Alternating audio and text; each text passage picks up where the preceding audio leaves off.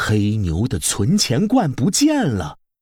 二，拉布拉多警长，你你是怎么知道俺老牛把存钱罐藏在花园里的？拉布拉多警长乌黑的圆眼睛闪烁着自信的光芒。很简单，我观察到存钱罐的底部沾了一些泥巴，泥巴的颜色和门前的花园里的泥土一模一样，所以我推断你应该是埋在门前的花园里了。拉布拉多警长，你全猜对了，但是要小点声，千万别给俺老婆听到喽。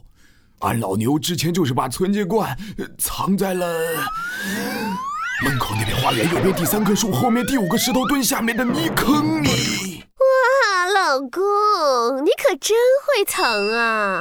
黑牛太太双手叉腰，出现在黑牛身后，翻了个大大的白眼。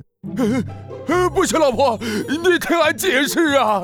今天你的晚饭我也藏起来了，自己找去吧。呃，老婆大人，呃，不要啊！俺错了。呃，黑牛先生，黑牛太太，我先去现场看看情况了哈。呃，拉布拉多警长，别丢下俺，俺跟你一起去。拉布拉多警长来到花园里，仔仔细细地观察了一下。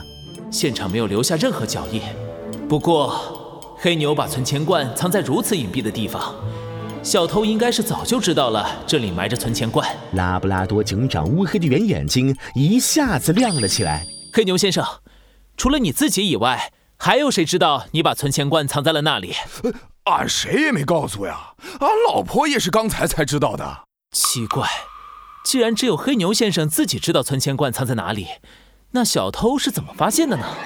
拉布拉多警长掏出放大镜，仔仔细细地检查着黑牛家的花园。突然，花园里几株红色的月季花引起了拉布拉多警长的注意。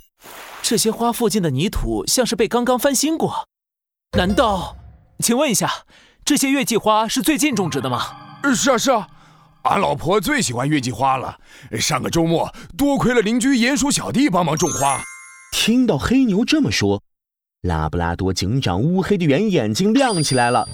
他立刻用铁铲把泥土翻开，在黑牛先生埋存钱罐的泥坑深处，竟然出现了一条小地道，只容得下体型很小的动物通过。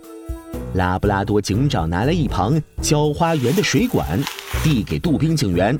杜宾警员，你用水管往这个地道里放水。哎呦呦，没问题，我最喜欢玩水了，哈哈！就在杜宾警员打开水龙头的时候，拉布拉多警长转身来到了黑牛邻居鼹鼠小弟的家门口。嗯，谁呀？一只鼹鼠懒洋洋地打开了门。它嘴里含着根棒棒糖，一见到拉布拉多警长，立刻紧张起来。拉布拉多警长，你怎么来了？鼹鼠小弟，麻烦你查看一下你家花园里有没有喷水。嗯，喷水。鼹鼠小弟扭头一看，果然，自己家花园的角落里一股水流喷涌而出。拉布拉多警长立刻给杜宾警员打去电话。杜宾警员。可以关掉水龙头了。哎呀，这是怎么回事啊？鼹鼠小弟，隔壁黑牛家花园地下有一条地道，可以通向你家花园里。而黑牛先生昨晚藏在花园地下的东西被偷了。什什么？我我不知道为什么会有地道，我根本就没偷黑牛先生的存钱罐。哦，是吗？我刚才根本没说黑牛被偷的是什么东西啊！你怎么知道他被偷的是存钱罐呢？我没猜错的话，上个周末你帮黑牛太太种花的时候，无意间发现了黑牛埋在地下的存钱罐，于是你回家后开始挖地道。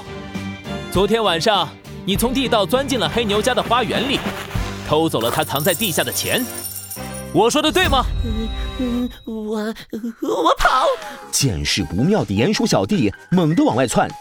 甚至顾不上拿出嘴里含着的棒棒糖。鼹鼠小弟，快停下！傻傻瓜才停下呢！鼹鼠小弟根本不听拉布拉多警长的制止，拼命地跑啊跑。随着鼹鼠小弟的剧烈运动，嘴里的棒棒糖一下子噎住了他的喉咙。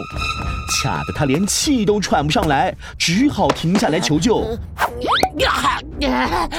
鼹鼠小弟，嘴里含着糖的时候绝对不可以剧烈运动，很容易卡到喉咙，引发窒息。这种行为非常危险。走吧，跟我们去警局走一趟吧。